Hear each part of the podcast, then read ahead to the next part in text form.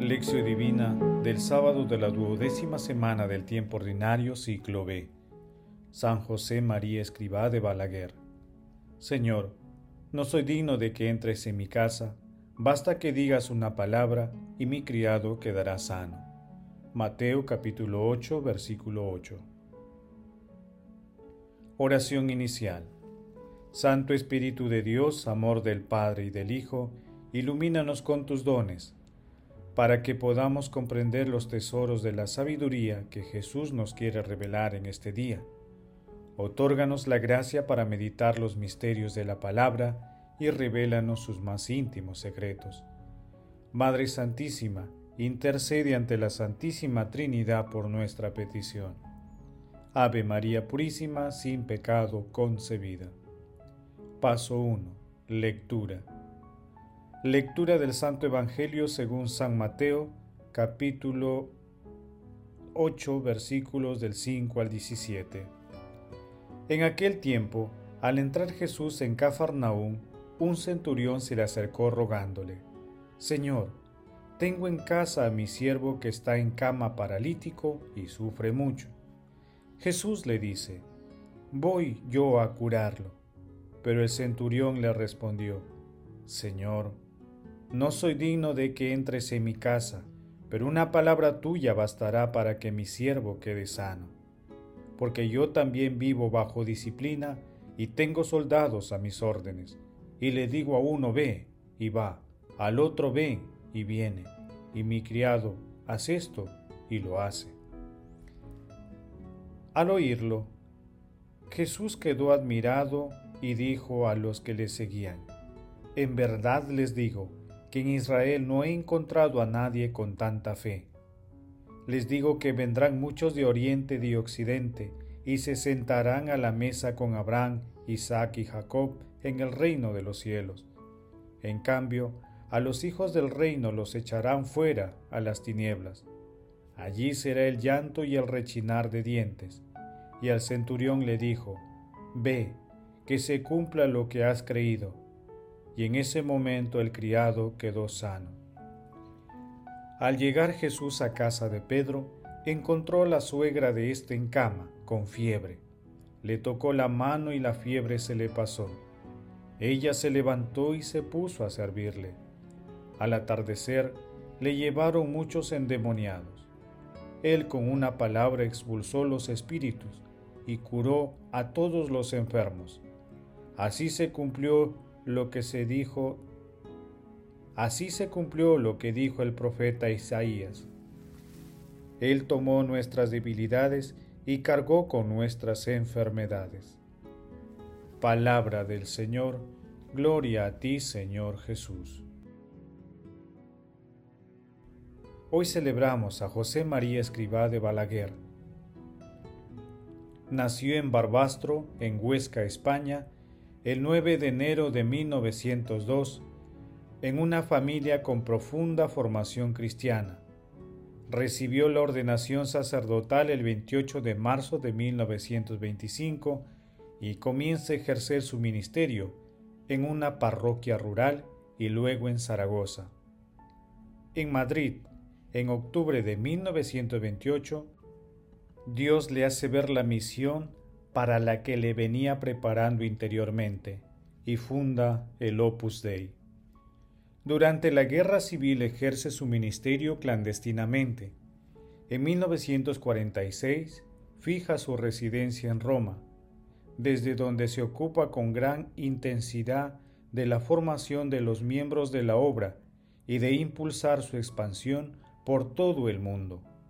Murió en junio de 1975 fue beatificado por el Papa Juan Pablo II en 1992 y canonizado el 6 de octubre del 2002.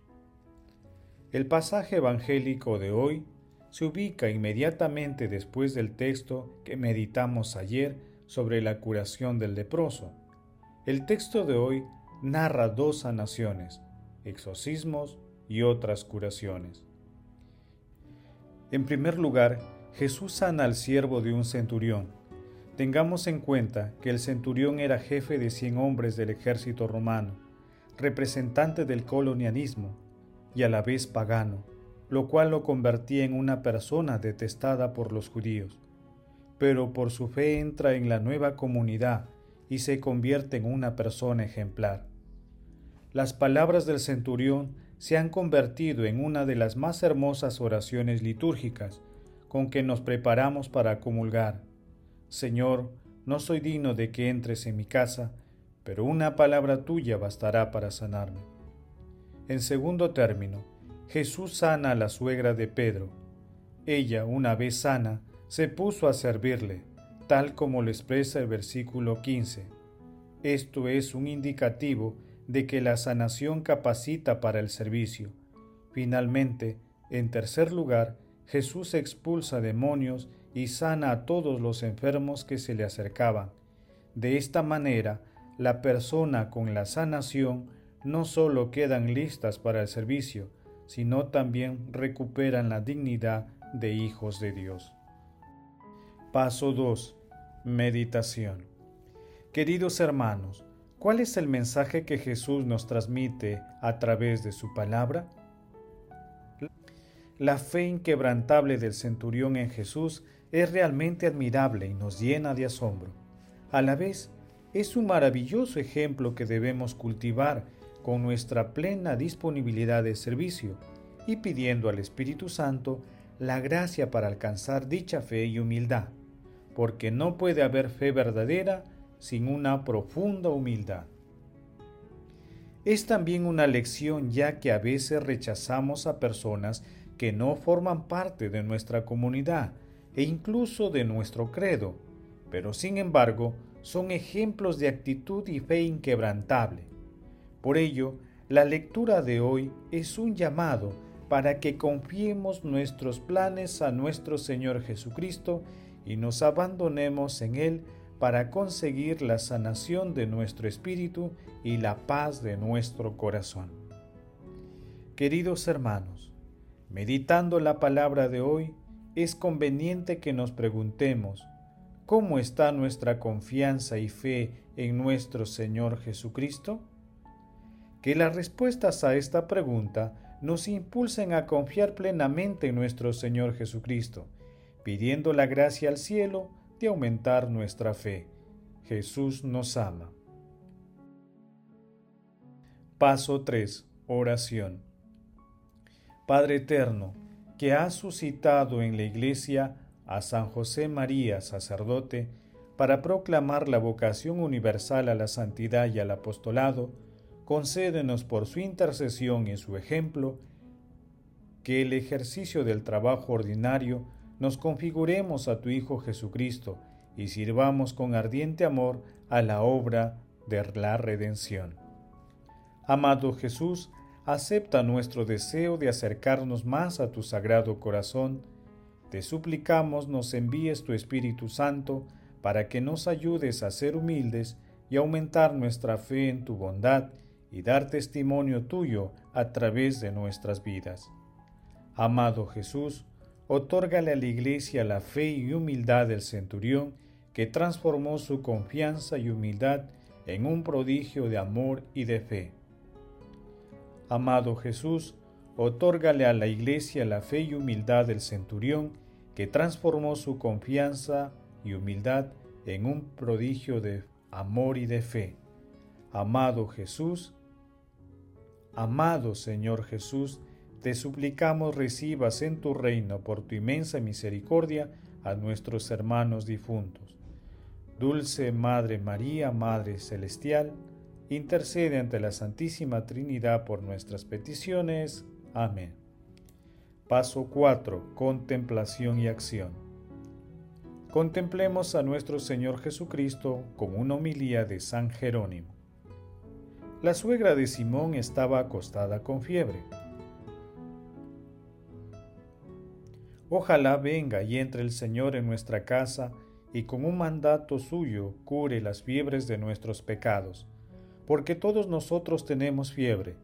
Tengo fiebre, por ejemplo, cuando me dejo llevar por la ira. Existen tantas fiebres como vicios. Por ello, pidamos a los apóstoles que intercedan ante Jesús para que venga a nosotros y nos tome de la mano, pues si Él toma nuestra mano, la fiebre huirá al instante. Él es un médico agregio, el verdadero protomédico, y acercándose a aquella que estaba enferma, ella misma no pudo levantarse, pues yacía en el lecho, y no pudo por tanto salir a su encuentro. Mas este médico misericordioso acude él mismo junto al lecho. Pero ya que te encuentras oprimida por la magnitud de las fiebres y no puedes levantarte, yo mismo vengo. Y acercándose, la levantó, ya que ella misma no podía levantarse, es tomada por el Señor. Con su mano tomó el Señor la mano de ella. Oh feliz amistad, oh hermosa caricia. Que te toque también nuestra mano para que sean purificadas nuestras obras. Que en nuestra casa levantemos por fin del lecho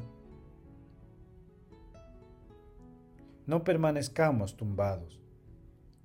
Está Jesús de pie ante nuestro lecho. Levantémonos y estemos de pie. Es para nosotros una vergüenza que estemos acostados ante Jesús. Alguien podrá decir, ¿dónde está Jesús? Jesús está ahora aquí, en medio de vosotros, dice el Evangelio. Está uno a quien no conocéis el reino de Dios está entre vosotros. Creamos y veamos que Jesús está presente. Si no podemos tocar su mano, postrémonos a sus pies. Si no podemos llegar a su cabeza, al menos lavemos sus pies con nuestras lágrimas. Nuestra penitencia es un ungüento del Salvador. Sirvamos también nosotros a Jesús. Él acoge con gusto nuestro servicio. Queridos hermanos, pidamos diariamente la intervención del Espíritu Santo para que nos conceda la gracia de incrementar nuestra fe. Acompañemos estas peticiones con la oración frecuente y la meditación diaria de la palabra, con el fin de conocer más a nuestro Señor Jesucristo, así mismo que la Eucaristía, aún espiritualmente, sea nuestro alimento del alma glorifiquemos a la Santísima Trinidad con nuestras vidas. Oración final. Gracias Señor Jesús por tu palabra de vida eterna. Que el Espíritu Santo nos ilumine para que tu palabra penetre a lo más profundo de nuestras almas y se convierta en acción. Dios glorioso, escucha nuestra oración. Bendito seas por los siglos de los siglos. Madre Santísima, interceda ante la Santísima Trinidad por nuestra petición. Amén. El Señor esté con ustedes y con tu Espíritu. La bendición de Dios Todopoderoso, Padre, Hijo y Espíritu Santo, descienda sobre ustedes y los acompañe siempre. Amén. Bendigamos al Señor. Demos gracias a Dios.